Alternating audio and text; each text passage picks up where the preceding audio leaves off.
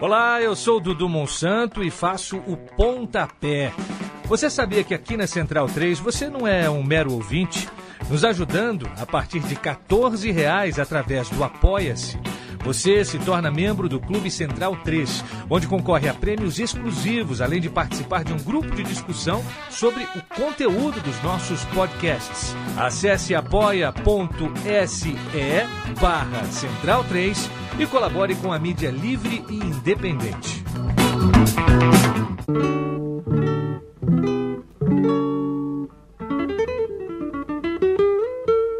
A Central 3 apresenta o Cinema Nacional em Revista. É o Central Cine Brasil.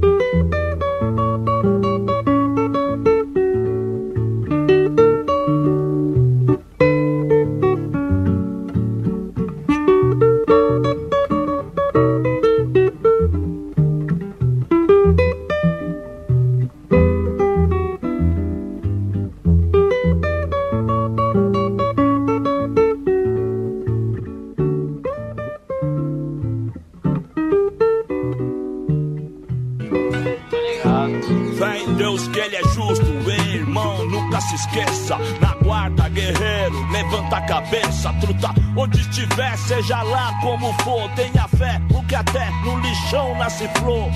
Ore por nós, pastor, lembra da gente no culto dessa noite, firmão, segue quente, admira os crentes. Alô, amigo ouvinte da Rádio Central 3, está começando mais um Central Cine Brasil, o nosso programa semanal sobre cinema brasileiro aqui na Rádio Central 3.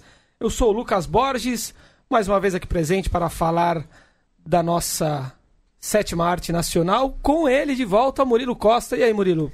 Que bom estar de volta, né? Tava com saudade de estar aqui nessa bancada. Nós também estávamos com E saudade. ainda mais pra fazer de, falar de um filme muito bom, né? Um dos melhores que a gente viu esse ano. Exatamente, vamos falar de Estou Me Guardando para quando o carnaval chegar, documentário do Marcelo Gomes, que estreia nessa quinta-feira nos cinemas e no streaming ao mesmo tempo. Isso vai ser um tema de debate, né? Isso, uma novidade aí da sessão vitrine, né? Agora, além do filme entrar em cartaz nos cinemas, ele tá em vários streamings diferentes e por um preço bem acessível. Exatamente, vamos falar mais sobre isso. O Marcelo Gomes eh, deu umas palavrinhas para o nosso amigo Paulo Silva Júnior, que não está presente, está em Paraty nesse momento. A gente vai ouvir essa entrevista e vai debater essa entrevista também com um convidado especial, mais um convidado especial que é da Central 3, presente aqui, Gil Luiz Mendes, o pernambucano Gil Luiz Mendes. Como vai, Gil? Fala Lucas, fala Murilo, tudo bom? Beleza, bom voltar. Eu participei aqui, você não lembra, Já, mas né? quando Com o Kleber foi? Mendonça. Fala- Kleber Mendonça, Foi meu Você primeiro só- é, programa também. Também? Exato, tá Você só vem quando o diretor do filme é pernambucano. É, vou virar setorista desse filme pernambucano aqui nesse programa. É bairrista. Chamamos o Gil porque estou me guardando para quando o carnaval chegar. Conta a história de Toritama, uma cidade do agreste pernambucano que vive, dá pra dizer, exclusivamente, quase exclusivamente, é, pelo jeans, pela fabricação de, de, de produtos é, jeans, do Indigo Blue. É a Mas- capital do jeans brasileira, produzem toneladas de jeans anualmente Diz que 20% da produção brasileira até, né? e em todos os lugares, nas calçadas, fundos de quintal, fábricas, galpões, todo lugar que você passar tem calça jeans sendo feita. Você conhece esse pedacinho, né, Gil? Conheço, conheço. Ali é a região do, do Agreste, um pouco depois de Caruaru, fica entre Caruaru, é, Santa Cruz Capibaribe, Brejo da Madre de Deus e Toritama. Toda essa região aí é envolvida muito com a economia têxtil, né? E, bem como lembrou Murilo, a cidade toda gira em torno é, de, chamando de fabricos, que são pequenas fábricas, são chamadas de fabricos, que tudo que você imagina que tem na calça jeans é feito lá. De linha, botão, é, zíper. É, e sabe, é aquela escala industrial. Quem faz o zíper, o outro faz o botão, o outro faz a linha, que o outro costura. Então, é, toda aquela região, Toritama especificamente, é conhecida pela Feira da Sulanca, que é uma das feiras que tem lá dessa de- distribuição de, dessa produção têxtil. E várias coisas. é, Tem algumas histórias boas, de, tipo, é, marca de surfwear, que existe nessa região Toritama, do Capibaribe, está a 160 km do mar, por exemplo. É. No mínimo curioso. E o documentário mostra exatamente isso que o Gil citou, né, é, essa, esse formato da escala de trabalho por lá e como as pessoas que são donas dos próprios negócios, de certa forma, se escravizam nisso, né? E ao mesmo tempo tem a visão pessoal do, do Marcelo, que, que é muito caro para ele, é, é muito valioso para ele esse tema, né? Parece do, do interior do Nordeste. Cinemas Aspirinas e Urubus, que é o primeiro longa dele, o filme mais famoso até hoje, mais premiado. É, é uma história de família, acho que de um tio-avô, né? Que, que contou para ele sobre um alemão que, que viajava pelo, pelo sertão nordestino vendendo aspirina e ele transformou nessa, nessa obra-prima do cinema. Viajo porque preciso, volto porque te amo também passa por diversos estados do Nordeste, né? Com Irandir Santos no papel de um, de um funcionário público ali, um geólogo, né? E agora, mais uma vez, o, o Marcelo é trazendo para a telona uma história que ele tem com o pai dele, uma, uma lembrança é, afetiva do, do Agreste pernambucano. E aí ele conta pra gente, nesse primeiro trecho da entrevista, sobre as transformações né, que se passaram em Toritama, enfim, o que levou ele a gravar esse documentário. Vamos ouvir esse primeiro trechinho, então. Olha, é, como a gente sabe no filme, é, é, minha família é do Agreste, né? Mas o mais curioso é que, quando eu era criança, antes de fazer qualquer viagem, as pessoas que chegavam na minha casa de visita vinham do Agreste. E elas começavam a contar história, narrar histórias sobre um lugar que eu não conhecia. Eu começava a imaginar, na minha, memória, na minha imaginação, o que, é que era o Agreste. Então, na verdade, eu acho que talvez o primeiro filme que eu vi na minha vida, que me transportou para outro lugar imaginário, né, foi o Agreste. Eu tinha esse desejo de fazer um filme no Agreste essa memória afetiva me obrigava a fazer um filme no Agreste. E aí, um dia passando por Toritama, eu me deparo com aquela situação, com aqueles outdoors todos. Né? E aí eu decido entrar em Toritama e fazer o filme. E a questão do carnaval e de todo o processo de, da ideia né, de, de ser autônomo. E aí, toda vez que eu filmava lá, eu contava para minha, minha equipe histórias do Agreste. Alguma coisa que eu vivenciei, cheiros que eu senti. E sempre narrava histórias. Eles, um dia eles falaram: Marcelo, essas histórias têm que estar no filme. Você tem que narrar essas histórias no filme, que vai dar uma nova camada ao filme. Então, o filme muito relutante, né? Pra, com essa ideia, né? Para não ser um pouco de proselitismo. Mas pouco a pouco eu fui me convencendo, porque tinham duas histórias interessantes: as viagens que eu fazia com meu pai, que era o Agreste daquele momento, e o que era o Agreste hoje, né? E teve um dia que a gente estava filmando os trabalhadores, é, num momento no filme, cantando rap do Racionais, né? E eram seis horas da noite. E aí eu me lembrei como era as seis horas da noite, no Agreste daquela época, que era com o Ângelos, com a Ave Maria e aquele silêncio, e aqueles dois universos musicais, né? Foram mergulhando assim nas minhas memórias, trazendo outras memórias. Eu falei, não, tudo bem, agora eu estou convencido eu vou usar essa minha voz rouca para narrar o filme e falar desses sentimentos que eu tinha do passado e confrontar ele com o presente. E a partir daí surgiu a ideia do narrador. Tá, inclusive a explicação de por que começamos o programa com Vida Louca Parte 1 Racionais, né? Faz Você... parte da trilha? É, faz parte da trilha do filme e dessa mudança da cidade. Você acredita que não tenha pegado essa transição, né? Você conheceu essa parte de Pernambuco já modernizada. Acredito, já, né? já. Eu acho que isso ocorreu dali do final dos anos 90 pra, pra cá, então coisa de, de 20 anos mais ou menos, que tem essa transformação. E transformou também como da cidade. Eu acho que muitas, que, como eu, que era da capital, pelo menos eu sou nascido nos anos 80, não tinham conhecimento assim da, da fama dessa, da cidade de Turitama. E hoje a cidade é bem famosa.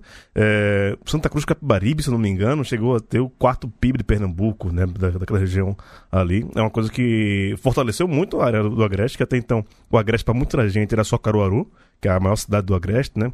É uma quase metrópole no Agreste, mas que também foi importante para subsidiar essas cidades que vivem em torno da, da cidade de Caruaru e com essa questão têxtil. Agora, se você me perguntar o porquê começou essa, essa cultura têxtil, não sei, não sei te dizer. E o filme também não oferece explicação, né? O filme ele não é explicativo, didático, ele é um filme mais sensorial mesmo. O Marcelo faz uma viagem mais pela própria história e pelas nostalgias que ele tem. Tanto que ele chega e tem um choque grande, como ele diz ali, né? Logo que na entrada da cidade ele vê os outdoors, ele já pensa, o que, que aconteceu com essa cidade, né? E não tem nada a ver com a memória que ele tinha. E mesmo enquanto ele tá fazendo o filme, você percebe que ele tenta puxar histórias das pessoas da cidade, ouvir um pouco dessa questão mais nostálgica que ele tem, das histórias que o pai dele contava, e não consegue. Os personagens só falam sobre trabalho, querem contar sobre é, o jeans, quanto eles estão ganhando, e ele não consegue simplesmente ter um papo mais lúdico com essas pessoas. Muito curioso isso, como ele não consegue se embrenhar nesse universo. Sobreviveu ali uma senhora com sua galinha de, de estimação que que diz que vive da agricultura e não, não quer saber de jeans. Praticamente a única ali da cidade, né? Uma, é. uma resistência ali, um modo novo de vida da galera. É, mas passo... isso, é como o Muro falou, é um modo novo de vida, porque muita gente, é, nessa, nessa, região incrível, assim, eu já andei muito por lá, é, a quantidade de picape 4x4, de casa, luxo. Vocês viram, já foi uma casa simples um dia, mas ela tá toda reformada, com áreas arquitetônicos, assim, de gente que você vê que não tem essa estrutura toda, mas que o dinheiro que faz ali do, do, do fabrico faz essas pessoas terem esses bens de consumo gigantes, é, diferente de realidade de, qualquer, de uma cidade do lado, por exemplo, sabe? E do mesmo, da mesma forma que o filme não é didático a respeito das origens dessa desse fenômeno, ele também não tenta não entrar muito em, em juízos a respeito de, né, era melhor da, da forma como era antes, quando nada acontecia na cidade e as pessoas tinham tempo para olhar para o céu e observar né, a chuva chegando, como, como se passa no filme, ou não? Ou agora que elas trabalham 16 horas por dia e são, é, entre aspas, donas do próprio nariz, as coisas são melhores. Enfim, é, o, a, a decisão fica meio que por conta do, do telespectador do. É, exatamente. As pessoas elas passam a estar inseridas na sociedade de uma certa forma, né? Estão numa sociedade de consumo, são consumidores. Mas, né, o que, que elas perderam por conta disso? O filme não, não entra nesse mérito mesmo. Eu acho que é um dos maiores acertos do filme. Ele simplesmente observa, retrata, faz alguns comentários, mas nada incisivo, para justamente não ficar julgando as pessoas, né? E não, de repente, quebrar aquele mundinho que elas vivem. E o cara vai chegar lá, o cineasta, pô, que está sendo explorado aí, como o cara vai viver no dia seguinte? Né? pois é. Daí o cineasta vai embora, a pessoa fica lá e o que ela faz da vida? Pois é. Não dá para chegar assim rompendo com tudo também. O que o Marcelo disse em outras entrevistas também é que as pessoas tinham um certo medo de que ele fosse um jornalista entrando nas fábricas para para relatar casos de, de, exploração de trabalho, enfim, para denunciar, né? E se assustavam a princípio com, com o que estava acontecendo ali, depois do, do, do, de um processo, né, que faz parte, eu acho, da, da filmagem, de, de ganho de confiança, etc., ele foi conseguindo se entranhar ali pela história das pessoas. É, todo documentário é isso, né? Uma relação de confiança e de ética entre o entrevistado e o entrevistador. Porque você tem um poder muito grande sobre aquela pessoa, né? Ela não vai ver o corte final, ela não sabe onde você vai colocar, não sabe onde vai passar. Sim. É uma responsabilidade muito grande. E o documentário poderia ser algo meio tempos modernos? Acho que você cita no seu texto que não foi publicado ainda, vai ser publicado em breve, né? No Isso, vai entrar no site. site da Central Cine ainda hoje. Mas ele realmente, ele, num certo momento, ele mostra essa confecção é, cortando de uma, uma pessoa para outra, um os movimentos balé repetitivos. meio braçal, né, dos movimentos. O som das, das máquinas muito alto. É. E de repente ele pega, para, pô, isso aqui tá me incomodando. Sobe uma trilha bonitinha, Sim. faz uns cortes mais delicados, põe um traveling. E aquilo fica bonito, fica gostoso Sim. de se ver. Não parece que ali tem gente sendo explorada. Parece um institucional, ó, essa fábrica aqui, a economia da cidade tá bombando. Sim plastifica, né? Fica bonitinho. E outra forma de deixar o, o, filme mais atraente que o Marcelo encontrou foi trazendo à tona personagens, né? É, figuras muito interessantes que ele encontrou. O Léo, né? É, a figura que mais aparece ali, o personagem bastante interessante, né? Figuraça, bastante complexo, né? figuraça, cara inteligente. É um desses exemplos. E nesse segundo trecho da entrevista que a gente vai ouvir agora, o Marcelo fala exatamente disso. Como muitas coisas mudaram, mas é como o, o fator humano, o caráter humano é continua ali. Muito curioso, assim, porque Toritama vive vários problemas, a mudança da geografia urbana ficou meio caótica, a questões da poluição, a questão da poluição é, do ar, a questão da poluição ambiental, um rio que passa lá é poluído. Tem vários elementos lá em Toritama, mas eu não estava interessado na mudança da geografia do lugar eu estava interessado no que, é que mudou no humano, na geografia humana. É interessado é, o que mudou na forma deles sonharem, na memória, no jeito de viver, no jeito de ver o mundo. Isso é o que me interessava. Né? Então eu te, entrei na casa das pessoas. E a casa das pessoas são fábricas. Né? A sala de estar, é tá a máquina no quarto, tá, tá, tem máquina, tudo dentro da casa, dentro do privado, é público, é, é, é, é, é uma fábrica, é uma instituição. Mas é muito curioso, porque muitas coisas mudaram no Agreste, muita, muita coisa mudou na geografia humana das pessoas. Mas uma coisa que não mudou foi a hospitalidade, o jeito que aquelas pessoas me recebiam. Elas tinham uma confiança tão grande em mim, abriam as portas para mim. É algo tão hospitaleiro, é algo tão parecido com o que eu vivi há 40 anos atrás, quando eu ia para o sertão e para o agreste. Então, acho que isso não mudou. Essa, essa possibilidade de construir amizades rápidas e compartilhar experiências. E outra coisa que não mudou é essa verve da oralidade, né? que você falou do hip hop. O hip hop é embolada que os cantadores cantam no agreste se parecem muito, é aquela rima na hora, aquela improvisação. E dentro disso tudo está o personagem principal, que é o Léo. Que eu digo que Léo é o profeta do, do anacronismo. Né? Se você imaginar que, que Toritama é uma situação extremamente anacrônica, o Léo traz diferentes pensamentos de vida que se chocam, que se misturam e, e, ele fala de uma forma muito verdadeira e muito criativa, né? E os personagens todos inventam até termos. Tem um cara que fala, é, meu negócio é luxar luxar enquanto verbo, né? não enquanto substantivo. Tem muitas coisas que, que não se perderam, principalmente na oralidade e nessa hospitabilidade. E também uma coisa que é fundamental, é o desejo da festa, da transgressão. O carnaval como uma herança cultural muito forte, tão forte que é a única coisa que consegue quebrar essa rotina do trabalho e eles irem para esses quatro, cinco dias de hedonismo, né? Porque o tempo, que é, algo, é, um, é um elemento muito importante dentro do filme, o tempo é algo muito relativo. Né? O tempo que você passa no trabalho parece que nunca passa. É modorrento. O tempo que passa, você passa na festa parece que voa. Né? Então, essas duas reflexões sobre o tempo estão presentes no filme. Eu acho que o carnaval ainda é uma tradição cultural que se permanece e espero que vai permanecer na vida deles para nós aqui do Sul e Sudeste pode talvez né, ser, soar como um, um certo estigma que a gente tem, enfim, mas ficou mais uma vez presente para mim como o, o, povo do Nordeste, talvez mais o interior do Nordeste, tem essa, essa desenvoltura oral, né? Eu lembrei até do Silêncio da Noite, que tem sido testemunha das minhas amarguras, do Petrônio Lorena, que é um filme que, que retrata a região ali entre Pernambuco e, e Paraíba riquíssima em poesia, né? Assim, é do Rio Pajeú, né? Perto do Rio Pajeú. Região do Pajeú, sertão do Pajeú. Que é, que é maravilhoso aquilo, como parece que nasce, né? Da, tá na, sei lá, na, na, água que as pessoas bebem ali a poesia. E me lembrou um pouco também esse filme, é, assistir ao Estou Me Guardando. Parece que é muito natural das pessoas, né? Da, daquela região essa desenvoltura mesmo. Tem a ver ou é um olhar nosso meio errado daqui, Não, tem a ver, tem a ver. É a questão da tradição oral, né? De muita coisa, muita história que é contada até hoje foi passada não por livros, não por documentos, mas tudo pela questão da, da oralidade.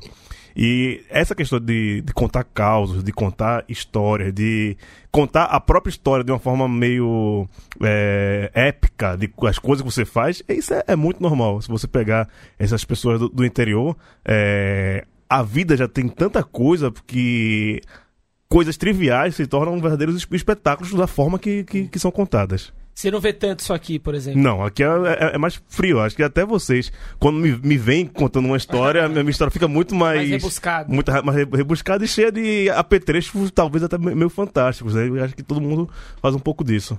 É, e o Léo é justamente isso, né? Se você pegar a história dele, é um cara que teve empregos absolutamente comuns um de cada tipo, e ele é um, ele tem uma inteligência natural, né? Um jeito de falar que te conquista, e ele joga ideias muito boas e rápido assim, né? Um cara muito sagaz. E não deve ter estudo nenhum, né? O filme não fala, mas imagino que não tenha. Sim. É, pelo que ele conta ali, não, né? Por tudo que, que ele fez, cortou cana, né? um cotoco, ele conta tudo ali, aparentemente não. E aí já, já passando desse, desse tema que o Marcelo comentou agora para o próximo, o filme também é, derruba alguns estigmas né, que existem por parte de gente muito ignorante, é claro, do nordestino preguiçoso, mais à toa, né? preguiçoso. E a gente está falando de pessoas que trabalham 16 horas por dia e são responsáveis né, por, pela produção de 20% é, do, do jeans que é produzido no Brasil. Conta um pouco pra gente também sobre o que é ouvir esse tipo de coisa, Gil, e, e conhecer de fato né, a região. Não, pois é, um estigma e um preconceito gigante. Você é como o Léo falou, que trabalhava com cana, quem trabalha com cana trabalha pra caramba, quem trabalha na lavoura trabalha pra caramba também. É, e não é mudar quando vira essa relação mais é, industrial, essa revolução industrial, podemos falar dessa forma, que houve na, na cidade. É, existe é, é, essa. Não sei de onde tiraram essa questão que o nordestino trabalha pouco. Eu nunca vi um nordestino que trabalha pouco. São as pessoas que vieram para o Sudeste, para São Paulo e construíram a cidade, inclusive. né? E nunca, nunca entendi muito bem o, o, o porquê, mas é, é aquilo se deixar, se consome só por trabalho. Acho que o filme também fala um, um pouco disso, que o, o trabalho é a, a mola das pessoas. E aí a gente pode pegar um paralelo, como é aqui também na região sudeste, que as pessoas só falam de trabalho, só querem saber de trabalho e não tira é, essa questão da, do seu momento. Como o, o Marcelo fala também naquela resposta anterior, por isso que eu acho que o carnaval no Nordeste também é esse momento de, de, extravasar. Você já, sabe, o ano todo de muito trabalho, de muito, sabe, que consome tanto, que durante 4, 5 dias você vai extravasar e vai fazer coisas que você não faria em qualquer outro momento do, do ano. E aqui em São Paulo, você sai para um barzinho, para uma balada, você vai conhecer uma pessoa, a primeira coisa já, ah, o que, que você faz, com que você trabalha? É uma, a primeira pergunta. Uma conversa assim, né? prática, né? né? Como é marcado isso, né? Como a gente julga as pessoas pelo trabalho, pelo status social delas. E no carnaval não tem isso, né? No carnaval tá todo mundo livre, solto, esses estigmas caem abaixo.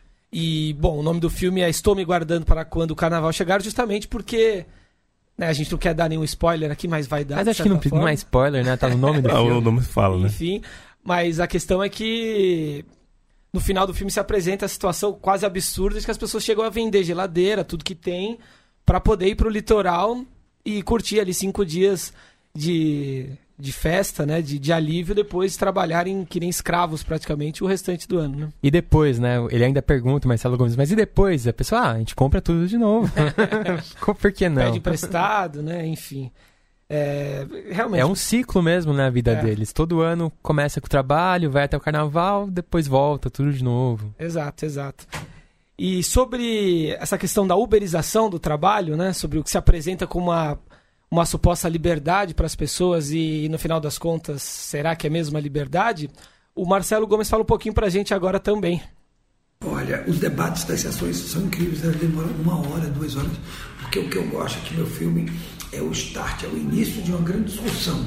E eu estou muito feliz, primeiro porque o filme não apresenta uma resposta, ele apresenta muito mais questões. Né? Questões no início e você fica com muito mais questões é, quando o filme acaba. Muita gente, quando acaba de assistir o filme, fala: Nossa, esse filme me deu um nó na cabeça. Que maravilha! E maravilhoso também de estar apresentando esse filme nesse momento histórico que a gente está vivendo no Brasil. Um momento histórico onde várias leis aprovadas no ano passado tiraram muitos direitos do trabalhador, onde esse governo atual fala da extinção do Ministério do Trabalho e onde se promove essa ideia, essa política do trabalhar autônomo. Né? Isso que você falou de uberização, né?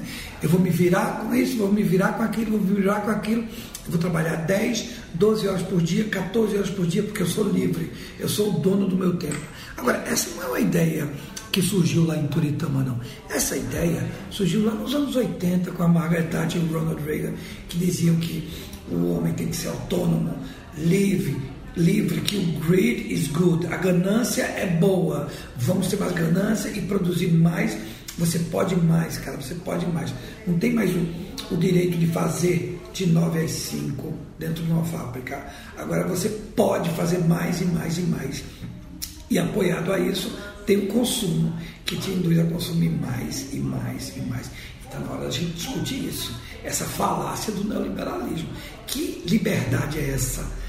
Do autônomo, que você tem que trabalhar 14, 18 horas por dia e você é escravo de você mesmo.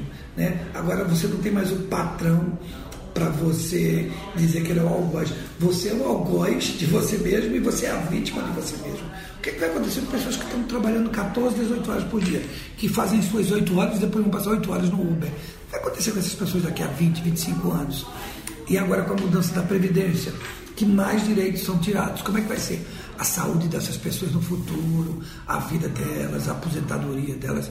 Eu acho que é um momento muito rico, porque quando eu cheguei lá em Toritama, eu pensei que Toritama era a Inglaterra na Revolução Industrial, há 150 anos atrás, péssimas condições de trabalho, e de repente eu vi que Toritama era o futuro, que talvez no futuro vamos ser uma grande Toritama, uma grande uberização, onde estamos todos livres, autônomos e presos ao que a gente próprio criou. É angustiante mesmo pensar que a gente pode voltar para o século XVIII. É meio desesperador é, mesmo, isso né? pode ser a Porque nossa realidade, né? Trabalhar, trabalhar, trabalhar, dormir, comer, trabalhar. É bem isso mesmo. O filme ele mostra que as pessoas têm a liberdade, a tal liberdade para trabalhar mais, mas você não vê ninguém usar a liberdade para trabalhar menos, né? Ninguém ali faz menos de 8 horas. Ah, eu tenho meu tempo aqui, eu levo do meu jeito. Isso você não vê, isso não existe. Não tem, não tem prazer a vida, aparentemente. Né? É, tem aquela questão da, da competição, que nessas cidades com menos formação, menos, menos, menos oportunidades, é, sabe, se meu vizinho tá trabalhando mais, por que eu vou parar? Ele, tá, ele tá ganhando mais do que eu. Então existe essa, essa, meio que essa competição que se, se o, não tiver um primeiro que deu o primeiro passo de botar o pé no freio, a tendência é piorar. É, sempre aquela. se eu- Ficarem loucos, morrendo, é, doentes. se eu posso ganhar mais, então. Se, e é aquilo, né? Se o meu vizinho tá fazendo, eu não tô fazendo, então quem tá perdendo sou eu, não é ele que tá perdendo o tempo da vida dele. Eu tô perdendo tempo de ganhar dinheiro em cima daquilo. Então, existe essa competição que é um suco de capitalismo até a alma. E daí o cara aparece com uma TV nova, você quer também. O cara reforma a casa, você fala, pô, por que, que eu não reformei a minha? Trabalhar mais, então, pra reformar. E vira essa competição, essa coisa consumista maluca, né? Que não tem fim. Porque sempre tem alguém melhor que você. É, até onde isso chega, né? E aí o documentário do, do, do Marcelo é muito feliz, né? A gente tá vendo uma série de, de filmes que tratam, por exemplo, da questão do golpe, né? A situação política, a transição política no Brasil, como o Democracia em Vertigem, que a gente, sobre o qual a gente falou bastante no programa passado. Eu acho que o Estou Me Guardando tem, tem esse mérito, né? De, de, de trazer à tona a, a questão da da, dessa transformação mesmo, né? Social das pessoas, enfim, desse, desse para, novo paradigma de, de modo de vida, né? Que tá se apresentando para todo mundo, né? Só em Toritama, né? E ele é menos impositivo, né? Um filme que não tenta trazer a tese dele tão desenhadinha. Como o Marcelo falou, ele joga ideias e você mesmo vai pensando, hum, será que isso é legal? Será que não é? Ele é mais delicado nesse sentido. E também tem a discussão números contra a realidade, né? Toritama no papel é um sucesso.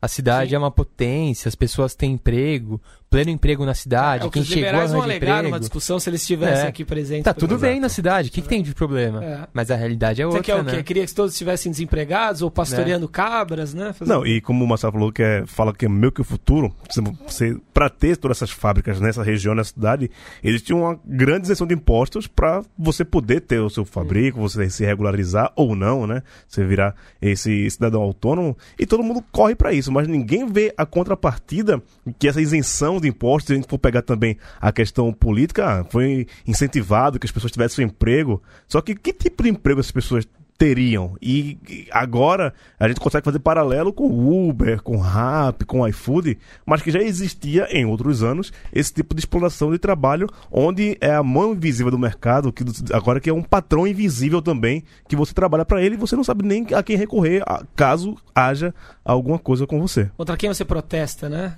E você faz um trabalho tão é, robotizado, né? Faz a mesma coisa o dia inteiro que você nem tem conhecimento do processo. Se você perde aquele emprego, você não vai achar um outro tão fácil porque É. você não tem conhecimento do todo, né? Você Sim. faz só uma pecinha ali. É muito específico. Vamos ouvir mais um trechinho do Marcelo, então, falando sobre essa capacidade né, que, o, que o documentário, que o cinema tem de retratar, de absorver o, o espírito de um tempo. Eu acho que o artista é o homem do seu tempo, né? A gente vive as transformações do tempo, né? E o Coutinho disse alguma vez que o documentário, a, a- magia do documentário é quando ele capta o movimento do tempo, né? Eu acho que esses filmes, documentários ou ficções, eles estão captando esse movimento do tempo que a gente está vivendo no Brasil e também no mundo, né? Isso, eles são um reflexo disso. É, e, e eu acho que o artista ele, ele, ele, ele capta isso no ar e talvez primeiro do que a maioria das pessoas. Então não é à toa que esses filmes estão surgindo agora, assim como o meu. E eu acho que outros filmes vão surgir porque são filmes que vão refletir sobre a política do nosso tempo e o social do nosso tempo e, vai ser fundamental. A gente é afetado por isso todos os dias né, da, nossa, da nossa vida. o momento atual do, do- do país demanda profundas reflexões e os artistas estão aí para isso, para dar a sua contribuição. Eu acho que eu estou me guardando para quando o carnaval chegar, é uma pequena contribuição para refletir que sociedade é essa que estamos construindo, que sociedade é essa que queremos. E o cinema está aí para ser espelho de nós mesmos. E um país sem cinema é uma casa sem espelho. Eu espero que muitos brasileiros que assistem esse filme se, sentam, se sintam refletidos nas suas angústias e reflexões sobre o trabalhar e o viver.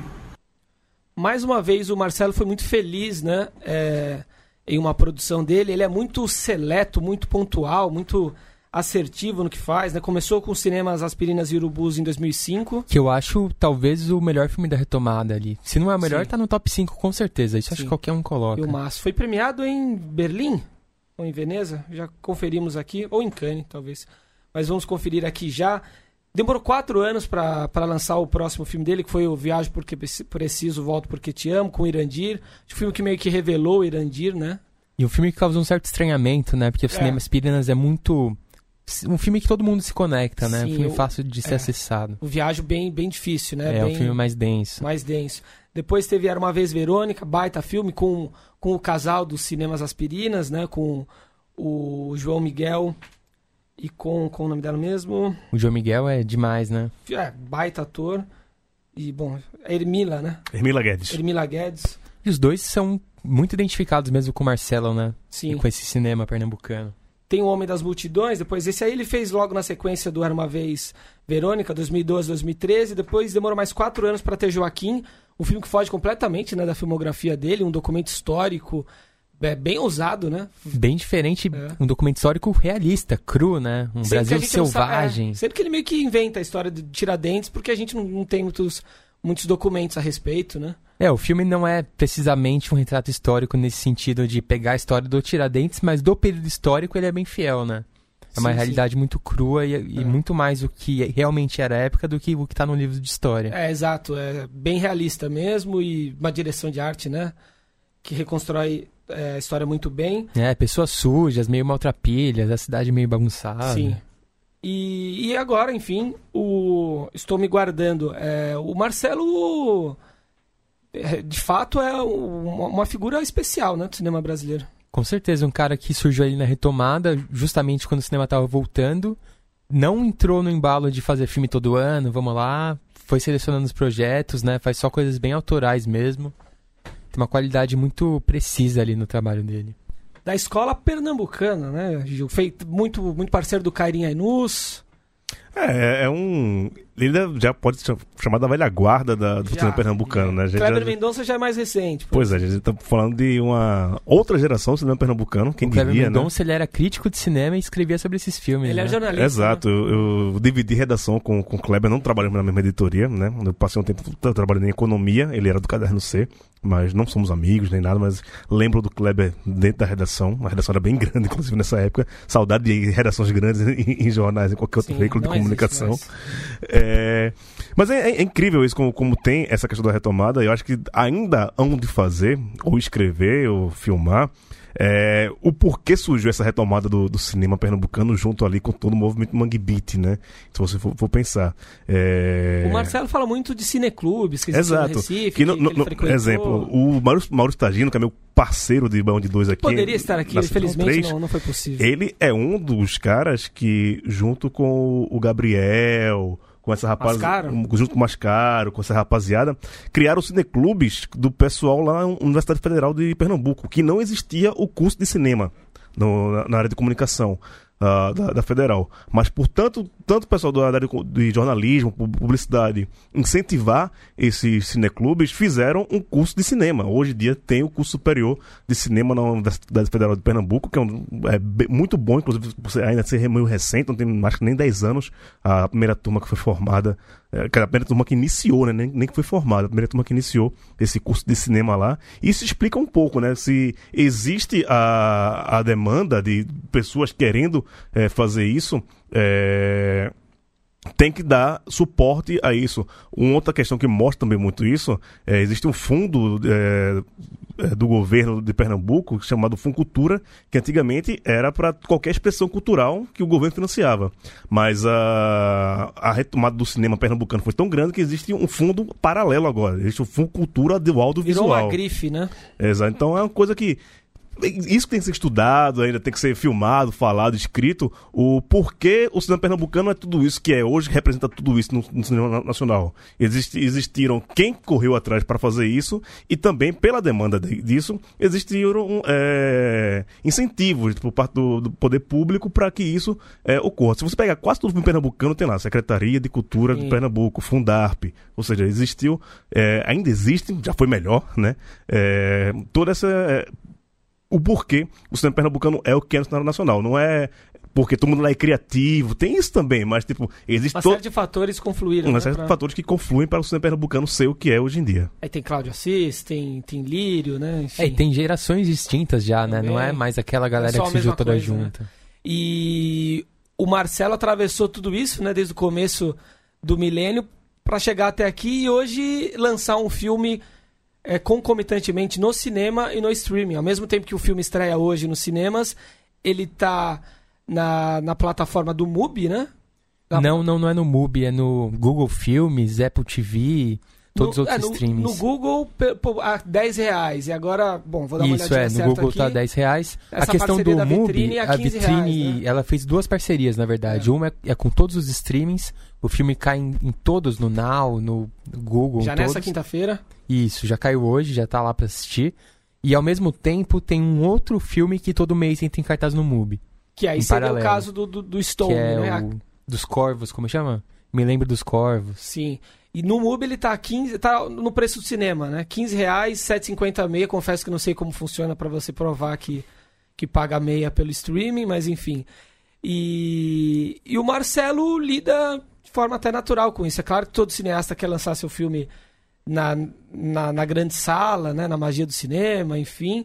Mas tem benefício também de se lançar pelo streaming, né? É, exatamente. Ao mesmo tempo que várias vezes a gente conversa aqui com diretores, o filme fica duas semanas em cartaz, faz 5 mil pessoas de público, de repente no streaming você faz isso numa tarde, né? Dependendo da divulgação. É, é muito mais acessível. Para um documentário, de repente, que não tem tanto aquela necessidade da experiência, da tela grande, do som, é uma aposta muito válida mesmo. Então tá, vamos ouvir então o Marcelo falando sobre a opinião dele a respeito das modernidades Eu acho que um grande dilema nisso tudo. A questão é, quando você faz, eu faço um filme, eu penso numa sala de cinema, numa sala escura, onde você abandona tudo, até o seu celular, se concentra e vai ver uma experiência cinematográfica. Eu acho que nada substitui isso, sabe? O som do cinema, o tamanho daquela tela, você detecta muito mais as, as sutilezas e as peculiaridades de um filme, né? E os detalhes, né? Então eu acho que você, aquela experiência cinematográfica é uma experiência completa. Eu acho que nada substitui o cinema e eu prefiro assistir sempre os filmes no cinema. Agora, é, os streams estão aí para chegar o filme, o nosso trabalho, em lugares e a pessoas que jamais iriam para o cinema, ou moram em lugares que não tem cinema, ou não têm o hábito de ir para o cinema. Por outro lado, está um artista quer que seu trabalho seja visto por mais e mais e mais pessoas. Né? Eu tenho um filme que eu fiz há 15 anos atrás, que alguém pirateou e colocou na internet. E quando eu vi, tinham 150 mil viewers. Falei, nossa, 150 mil pessoas viram o meu filme e essas pessoas jamais teriam acesso ao meu trabalho. Então é algo, é um dilema que a gente vive. É uma pena que poucas pessoas, algumas pessoas decidem não ir para o cinema para assistir o filme numa tela de computador pequena, porque vai perder muito, mas ao mesmo tempo é a chance delas chegarem a ter acesso ao meu trabalho e chegarem a ter uma reflexão sobre as questões que são levantadas no meu filme. Né? Então eu recomendo a todos, se tiverem chance, vão para o cinema, se não puderem, podem assistir no stream. É isso aí, Marcelo Gomes, então, o diretor de Estou Me Guardando para Quando o Carnaval Chegar, que está no streaming, mas está no cinema, então se você puder, assista no cinema, que é muito melhor, muito mais legal. E é o único filme brasileiro estreando nessa semana, inclusive. Né? E aquela coisa, né? Se você gosta de cinema, você tem que fazer uma forcinha pra ele continuar existindo, né? Porque não adianta falar depois, ah, ninguém vai no cinema. Você também não vai, então. Era legal quando tinha É, cinema. você tem que né? dar o exemplo, né? Você quer que continue existindo, vai lá, patrocine o cinema, né? Pague Prestigie. ingresso, prestigie. Isso aí, vamos dar uma passadinha pelas notícias do cinema nacional. O cineasta português Miguel Gomes, de Tabu e As Mil e Uma Noites, anunciou que está se dedicando à adaptação do clássico de Euclides da Cunha, Os Sertões, para os cinemas. As filmagens terão início em 2020, lá em Canudos mesmo, onde se passa a história do, do Conselheiro, né, Antônio Conselheiro, e vão contar aí com um elenco formado por pessoas da região.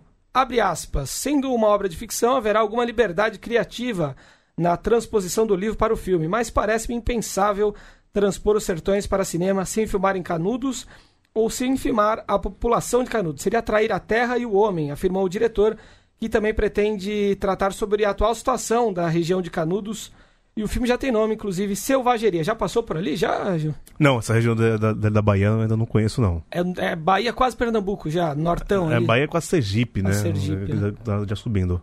E o Miguel Gomes ele comenta, né, nessa mesma entrevista que todo mundo conhece os Sertões, todo mundo respeita muito, tem uma admiração, mas quase ninguém leu, né? É um livro duro, Então, né? é, é Eu um comecei a ler esse ano, confesso que. Tem a parei. brincadeira que você tem que começar a ler pelo final, né? Que é a parte mais tranquila de ler é o final. Mas o começo, a, a parte do chão, da terra, até que você Muito conseguir técnico, passar, né? é, é complicado. Ele era. Euclides era, era um cara meio técnico do governo, né? De, de fazer inspeções de, de terra, de terrenos. Então, o livro é difícil no começo, né? Ele foi como jornalista, né? É, Estadão, né? Foi pra cobrir com uma visão, chegou lá, mudou de ideia, né? Falou, pô, não é bem isso que tá acontecendo. Sim. Inclusive, ele é o homenageado, né? O Sertões é o, grande homenageado da Flip, onde o Paulo Júnior está nesse momento. que está rolando nesse momento.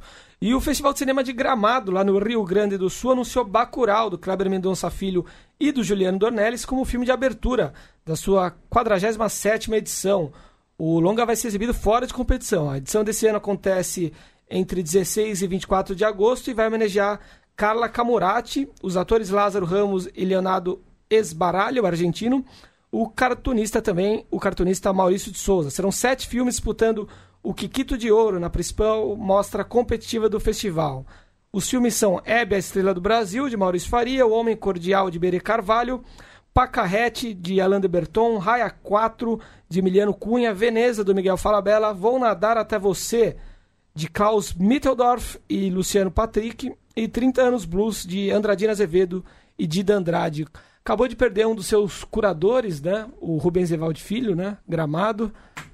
Mas É um festival com muita tradição, né? Um dos mais antigos aí do país. mais glamouroso. Mais glamouroso, tem o tapete vermelho, tem o Kikito, que é igual ao Oscar, né? Dá uma um mitadinha ali no Oscar. dá pra meter um sobretudo, né? Come um chocolate por lá, toma um vinho.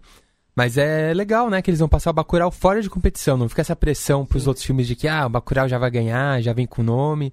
Mas ao mesmo tempo traz o filme pro Brasil pela primeira vez pro público, né?